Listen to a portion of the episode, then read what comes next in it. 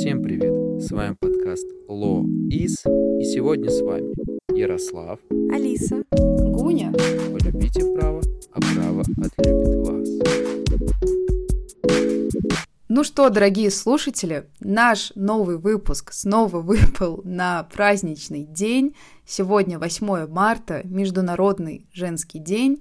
Пользуясь случаем, мы хотим снова поздравить наших слушательниц с этим праздником, и мы поздравляем их с помощью нашего выпуска, который был также в прошлом году. В прошлом году мы говорили о краткой истории прав женщин. Сегодня мы говорим о великих женщинах России, которые а, повлияли на историю права в нашей стране, которые а, занимались правозащитой и занимались тем, чтобы защищать права человека. Наверное, скажем пару поздравительных слов.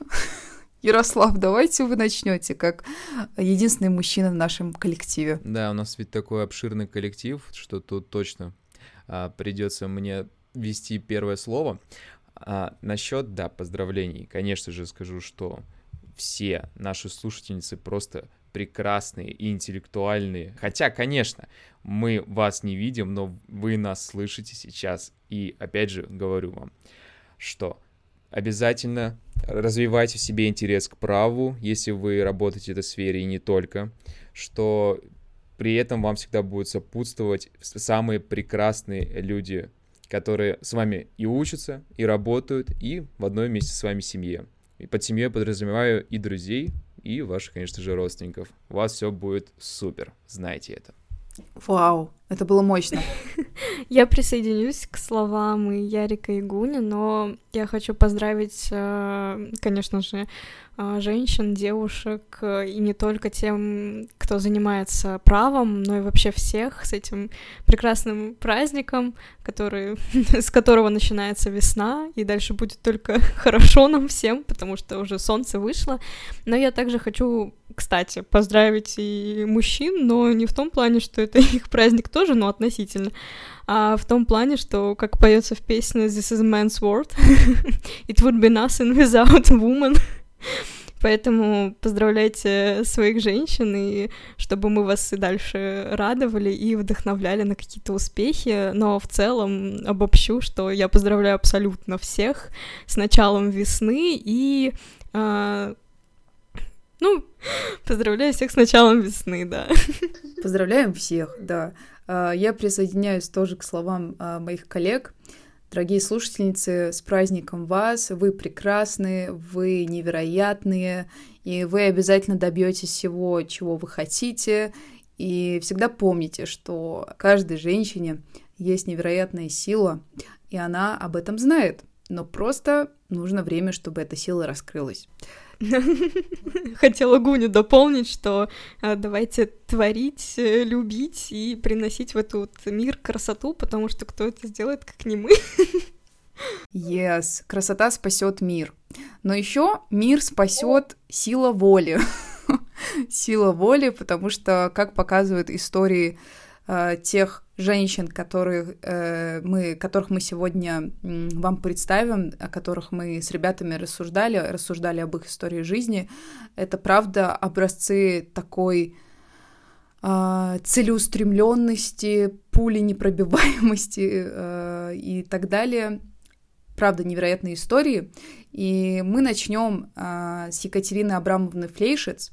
Я надеюсь, что это имя скоро станет известно всем тем, кто связан с миром права, а, потому что это действительно очень важная фигура. Если коротко говорить, то она была а, советским юристом-цивилистом, и одной из первых, а, как одни э, источники утверждают, другие источники утверждают, что первый э, в Российской империи женщинам-адвокатом, а э, точнее помощником присяжного поверенного. А также она была первой в СССР женщином, э, женщиной и доктором юридических наук. Вот такая интересная личность, но, конечно, за ней стоит а, большая история. И давайте в первую очередь немножко поговорим об этом пути. А, и да, я не могу не сделать этот дисклеймер, прежде чем рассказывать о Екатерине Абрамовне, что путь для женщин в российскую адвокатуру был действительно очень сложный. То есть это сейчас сложно представить, что когда-то много лет тому назад, э, много веков тому назад, а женщинам э, не, не была доступна адвокатура, а, то есть и в принципе образование, да, что уж там говорить. Но да, были такие времена, и благодаря таким а, людям, как Екатерина Флейшиц, эти времена ушли, канули давно в лету, и сегодня каждая женщина а, при желании, а, при достаточной квалификации может получить статус адвоката. Итак, а, давайте начнем с небольшой истории да, того, как Екатерина Абрамовна пришла к юриспруденции. В 1907 году она окончила юридический факультет Парижского университета, причем с отличием. Далее она поступила на юридический факультет Санкт-Петербургского университета, 1909 году и закончила его экстерном, получив диплом первой степени. Э, таким образом, она получила действительно блестящее образование. На тот момент юридический факультет Парижского университета, да и, наверное, сегодня тоже это было что-то невероятное. А, и да, э, блестящее, блестящее образование позволило ей дальше идти а, по карьерной лестнице, но потом ее кое-что остановило. Но обо всем по порядку. А, далее она подалась на должность помощника присяжного а, поверенного округа Петербургской судебной палаты и тем самым стала первой в России женщиной-помощником адвоката. А, да, есть история о том, что в качестве частных поверенных э, женщины в Российской империи а, изредка практиковали, и, но э, практиковали, это было э, до Екатерины Абрамовны, а, но ни одна из них не имела высшего юридического образования, то есть они все были самоучками, и, во-вторых, не имели статуса присяжного поверенного или помощника присяжного поверенного. То есть таким образом ее действительно можно считать э, первой женщиной-помощником а, а, адвоката и, в принципе, первой женщиной-адвоката. А, и, и тут же отмечу, что на ее, на ее надгробной плите тоже есть эта фраза, что она первая женщина-адвокат в России. Однако полноценно приступить к адвокатской деятельности Екатерине Абрамовне не удалось, и у нее состоялось первое судебное заседание в 1909 году, ноябре месяце, то есть почти сразу после того, как она получила эту должность. А, там было уголовное дело, она выступала в качестве э, защитника, и тогда этот судебный процесс э, закончился э, жаркой такой дискуссией. Эта дискуссия была вызвана товарищем прокурора Ненарком, Ненар, Ненароковым, сейчас, Ненарокомовым... Что, господи? Ненарокомов? Ненарокомов. Ага. Э, тогда эту жаркую дискуссию э, вызвал обвинитель, э, товарищ прокурора Ненарокомов. Господи, сложная фамилия очень. несколько раз ее сказала, не смогла. Ну ладно. Он утверждал, что закон не разрешает женщинам вести защиту по уголовным делам.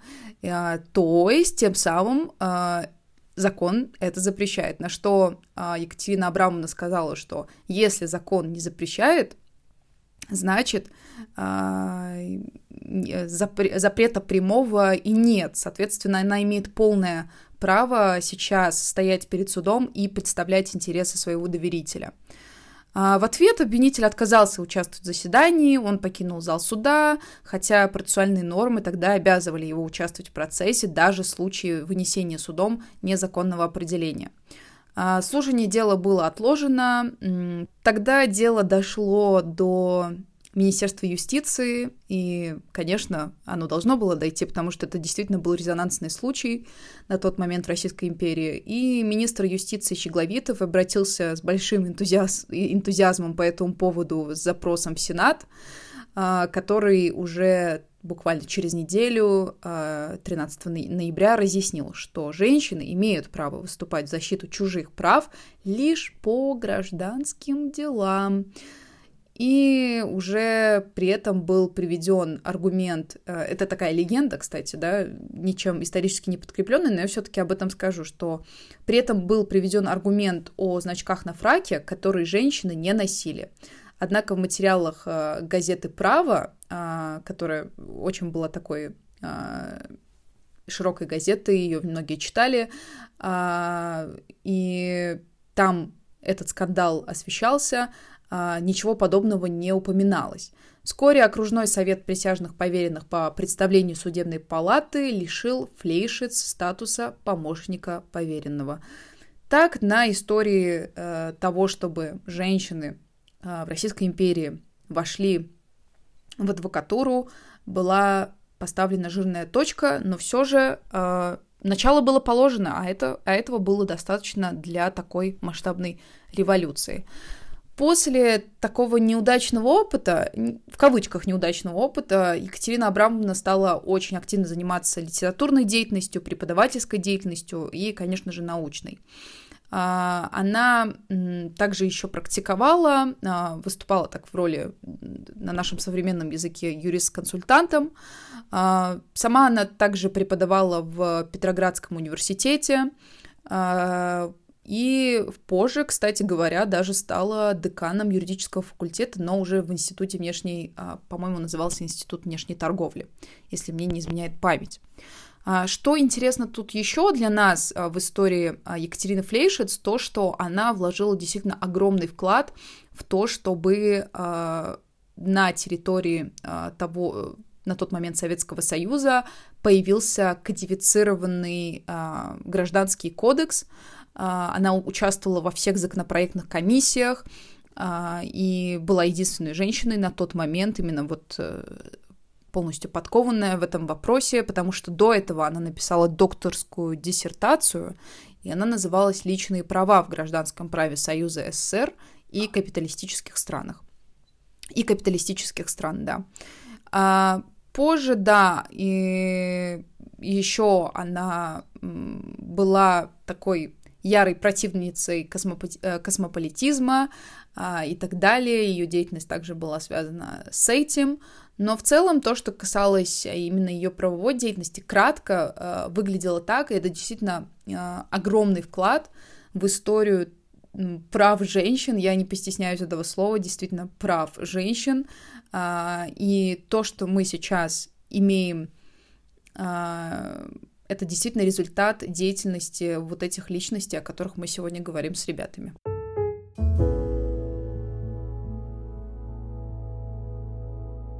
сегодняшних личностей, которые мы разбираем, здесь а, роль а, Екатерины Абрамовны в развитии правовой науки в такой очень сложный период для ее становления, по сути, послереволюционный особенно если мы говорим о работе в сфере разработки гражданского кодекса РСФСР, а, построение абсолютно нового конструкта, это гражданского права социалистического государства, это здесь стоит очень, ну, отдать должное прямо а, по такой действительно большому достижению. И даже если не в плане, я, конечно, не оценил гражданский кодекс РСФСР, но сам себе как факт как первый такой, один из первых, по крайней мере, документов. Это очень сильно. А, и также тут она, как я понимаю, был направлен против нее такой антисемитизм, который был достаточно свойственен, к сожалению, для советского периода. А, и очень большая сфера, как раз-таки, где, на которой у нас потом велась работа, это защита прав человека. А насчет как раз-таки прав человека, здесь точно стоит поговорить о личности Боннер Елены Георгиевны, которая являлась а, второй женой академика Сахарова, который у нас, по сути, является самой значимой личностью в в советское время, которая занималась, в принципе, прав, а, правовой защитой, и, по крайней мере, в таком медиаполе, а, как у нас в итоге осталось наследство. И здесь стоит, да, тоже рассказать небольшую как историю жизни, Елена Георгиевна родилась в Туркменистане в 23 году прошлого столетия. У нее в семье, к сожалению, еще в таком достаточно раннем возрасте сложилась трагедия относительно того, что ее отца э, расстреляли как изменника Родины, а мать отправили в Акмолинский лагерь жен изменников Родины, в котором я отмечу, что побывал и понимая, в каких ужасающих условиях находилась ее мать тогда. И после этого всего во время Великой Отечественной войны, когда она обучалась на медсестру, ее мобилизовали, и она работала на постоянной основе, была даже ранена, а, и э, после ранения, которое она получила а, в результате авианалета, и потом все равно, после того, как она выздоровела, она вернулась на работу, работала в военно-санитарном поезде, а День Победы в итоге встретила вовсе в Австрии, под Инсбруком. А после войны уже она продолжила свое обучение, закончила по сути своей, и даже потом э, работая и в журналах, занимаясь своей практикой по специальности, казалось бы, никак не все не связано с правом, вступила в 65 году э, в КПСС, э, но после Пражской весны, достаточно известное событие в истории Европы, когда у нас были революционные настроения и, в принципе, действия активные в Чехословакии против коммунистического строя, она переосмыслила свои убеждения относительно всего и в итоге, а, поскольку еще она вступила примерно в это время, в 1972 году, вышла замуж за академика Сахарова, который тоже переосмыслил свои позиции относительно всего происходящего а, в стране, они активно занялись правозащитной деятельностью. И здесь стоит отметить, что да, в большинстве своем в нас в медиасфере или в истории правозащиты если мы говорим о правозащитных организациях, как они возникали, как они работали и, в принципе, как развивалась эта сфера, у нас все время отдается э, очень детальное внимание а, у нас Сахарову.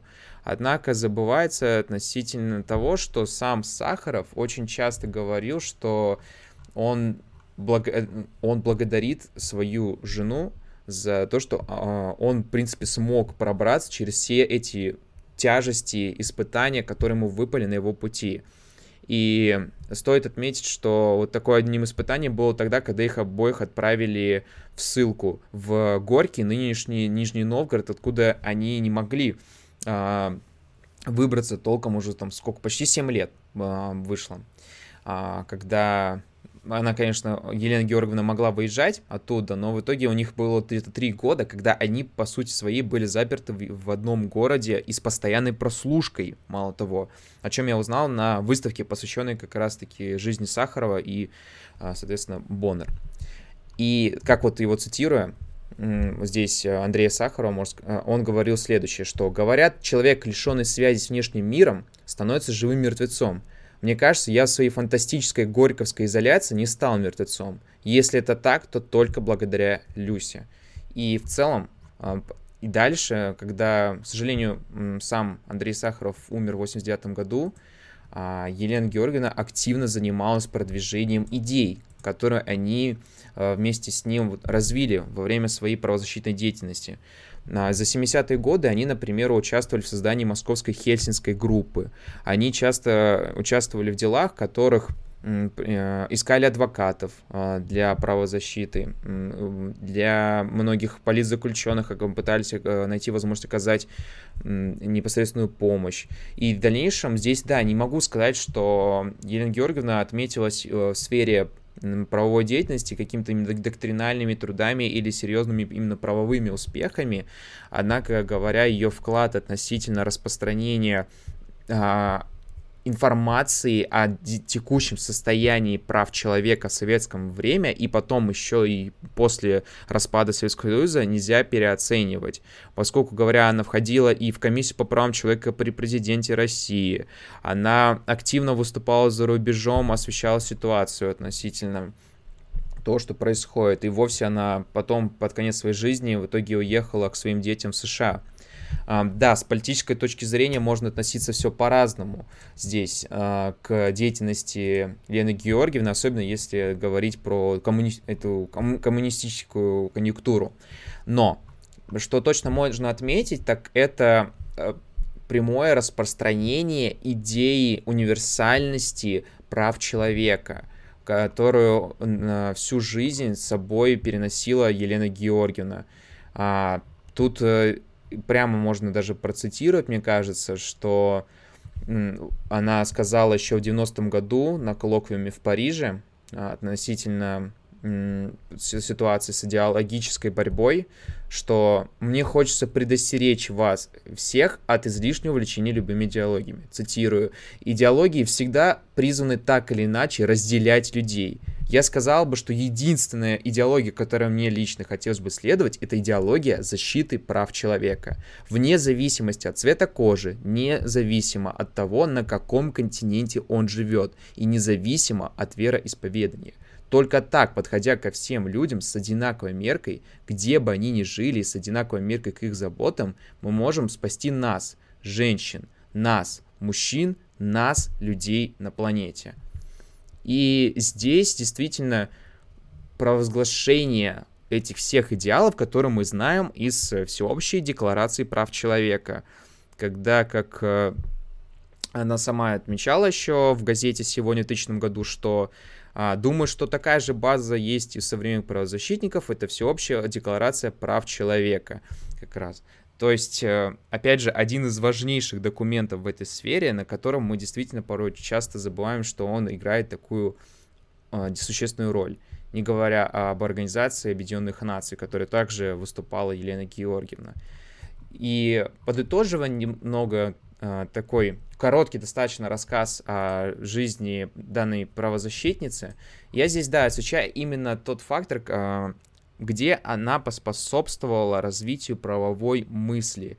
После нее появилась, например, школа прав человека имени Елены Бондар которая каждый год, насколько я знаю, уже последние несколько лет проводит э, семинары и лекции бесплатно для людей, а, чтобы они узнали побольше о состоянии прав человека. Она, в принципе, вложила много своих сил, усилий для создания и развития правозащитных организаций, которые по закону об иностранных агентах, я должен назвать это Мемориал и нынешний Сахаровский центр. Мемориал был ликвидирован, Сахаровский центр, признанный иностранным агентом, до сих пор существует и действует.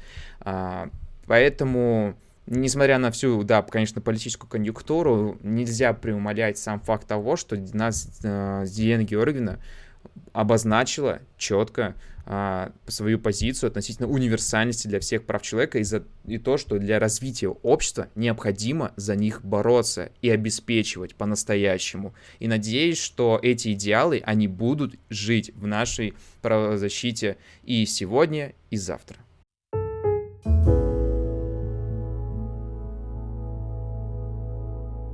я под впечатлением нахожусь вообще от всех женщин, про которые рассказывали Гуни и Ялик сейчас. А, безусловно, каждая из них а, внесла вклад, а, и мне кажется, что э, та женщина, про которую буду я сейчас рассказывать, это Каминская Дина Исаковна, она более близка к Боннер, потому что она действовала как раз в это время, она тоже защищала диссидентов, и, э, но э, что мне хочется с самого начала отметить, перед, перед тем, как я буду рассказывать про эту прекрасную правозащитницу, это то, что я хочу, что, чтобы нас уже потом в дальнейшем, возможно, как-то немножко ассоциировали э, с тем, что мы пошли по ее стопам, потому что это первая женщина, которая начала вести передачу по радио про право, и мне кажется, что э, в современных условиях э, мы немножко продолжаем ее деятельность. Но начнем сначала.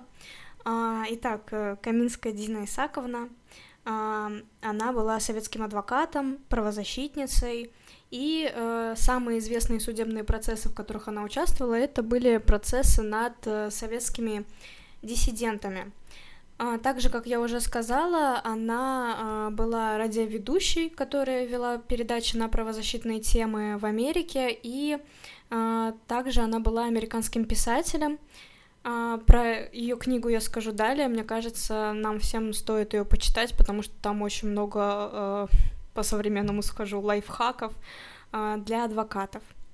Изначально вообще Каминская родилась в семье, где уже и так было много юристов. Ее отец был достаточно известным юристом, и ее старшая сестра, но Дина Каминская добилась большего успеха, чем а, все они, возможно, это обусловлено тем временем, в которое она попала, и как раз, э, что в то время и начали появляться женщины в праве, которые действительно были влиятельны и потом в дальнейшем повлияли на развитие права, как мы уже говорили.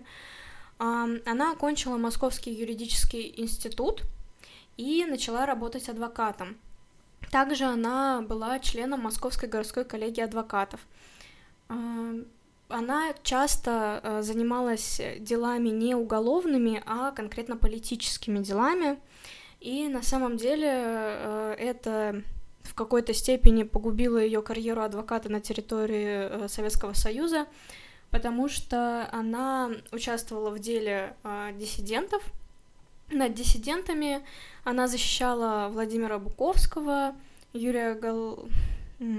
Юрия Голландского, а, Анатолия Марченко, а, Ларису Богораз, а, Павла Литвинова. И все эти дела были связаны с политикой, то есть все люди, которых обвиняли, они были либо журналистами, которые пропагандировали какие-то иные идеи, либо это были те, которые выходили на мирные протесты э, и, например, просто стояли с плакатами, э, на которых были какие-то записи, которые просто не нравились власти в то время. И все адвокаты отказались защищать этих людей, кроме Дины э, Каминской, потому что она была убеждена в том, что э, политические дела это те дела, которые необходимо разбирать и в которых адвокат просто необходим, потому что каждый имеет право на защиту и что эти дела достаточно субъективны, так сказать. А, но, к сожалению, она не выиграла эти дела. Я думаю, мы все понимаем, по каким причинам. Но все равно ее влияние на эти дела было существенным, потому что благодаря ей э, поэтам, вот, например, поэту Юрию Голландскому, э, ему дали э, три года заключения, хотя могли дать намного больше. И так произошло со всеми со всеми остальными участниками этого процесса. А, но несмотря на это, а, ей пришлось эмигрировать эм, в Соединенные Штаты Америки, потому что а, после дела над э, диссидентами советскими ей было запрещено в общем, она была лишена допуска к участию э, в ведении политических дел. И э, она была не допущена к повторному процессу над советскими диссидентами, и в дальнейшем они эмигрировали в Соединенные Штаты Америки вместе с ее мужем. Ее муж, кстати, тоже был очень известным юристом, а, между прочим, международником, который также вел э, какую-то колонку в. Э, Соединенных Штатах Америки. А, и, в принципе, очень хорошо прослеживается в ее биографии то, а, как они оба влияли на правозащитную деятельность друг друга, потому что они оба занимались примерно похожими делами, просто у них были немного разные уклоны, то есть у ее мужа был больше уклон международное право, а, вот, но когда они уехали в Соединенные Штаты Америки, они оба, во-первых, были членами Московской Хельсинской группы, про которую уже говорил Ярик, и а, они и продолжали заниматься правозащитной деятельностью, просто уже а, с другой стороны. Они больше никогда не вернулись в Соединенные... Э, они никогда не вернулись в Советский Союз. А, единственное, вернулся в Советский Союз потом ее сын, которого можно сейчас услышать на Первом канале. Он ведет тоже передачу правовую. А, вот, он уже вернулся, когда Советский Союз распался, а, но на территории США их деятельность все равно продолжалась, просто она продолжала ее не в качестве адвоката, а как э, писательница и как радиоведущая. Мне кажется, она была одной из первых, кто вообще придумал вот эту идею с тем, чтобы на радио появились передачи на правозащитные темы, а, также у нее, как я в самом начале сказала, а, была книжка, и сейчас ее можно прочитать, она, кстати, в свободном доступе есть.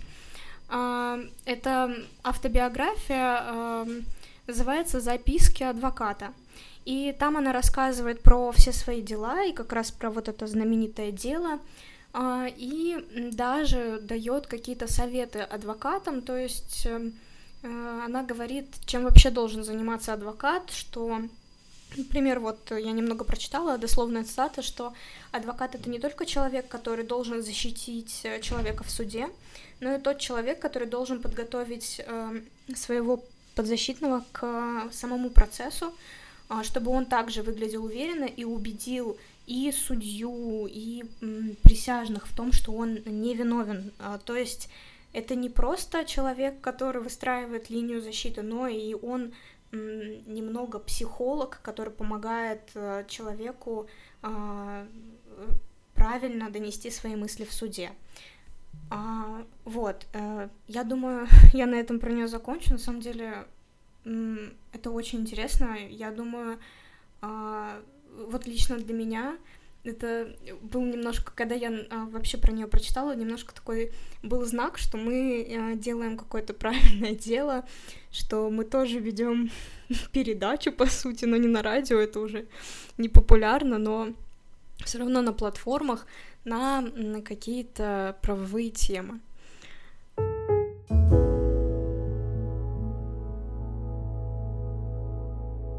Тут точно, мне кажется, стоит поддержать эту мысль, уже, да, так сказать, подводя итоги и анализируя все вышесказанное, что, да, в какой-то мере мы точно являемся ретрансляторами тех идей, которые заложили данные действительно великие правозащитницы. В той или иной мере они все являются таковыми, потому что заботились именно о том, чтобы право развивалось и развивалось непосредственно обеспечение его. И здесь я прям отмечу, да, что мысль насчет того, что а, именно рассказывая о подобных темах, о подобных личностях, причем до, достаточно такую хорошую аудиторию, мы э, тут являемся некоторыми правоприемниками. А, но да, есть такой момент, э, что тем более, чем можно действительно гордиться, и тем более, что объединяет всех этих трех женщин как раз, это опять же, нелегкая судьба, что, в принципе, часто видно у любого человека, который занимается правозащитной деятельностью или так или иначе связан с активным распространением идей об необходимости обеспечивать право. А, и они все, в принципе, примерно в одно время были. Ну, они затронули советский период а, здесь. Они в любом случае прошли через э, все эти невзгоды основные. Я лишь хочу добавить здесь, что я надеюсь, эти идеалы будут жить и дальше. И следовать им будут не только на бумаге, но и на деле. Да, круто сказано. Я от себя добавлю, что я не слышала о не, не слышала до нашего выпуска о некоторых э, личностях, э, судьбы которых мы сегодня затронули, и поэтому, да, я здесь добавлю, что правда и наша аудитория в том числе, мне кажется, сегодня узнала и открыла очень многое для себя. А, важно, очень, очень важно а, знать о истоках того, что мы сейчас имеем, а, тех прав, которые мы сегодня имеем, прекрасные девушки, женщины.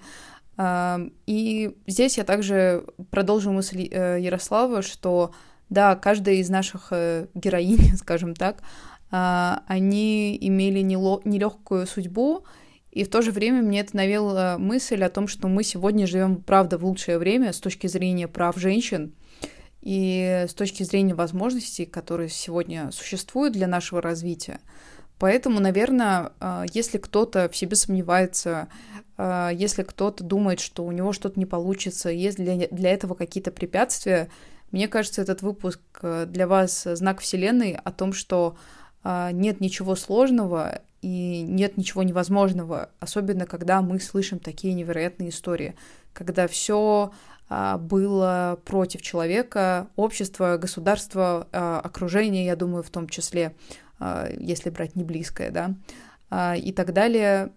Поэтому, да, мы живем круто сейчас, и у нас есть все для того, чтобы э, творить.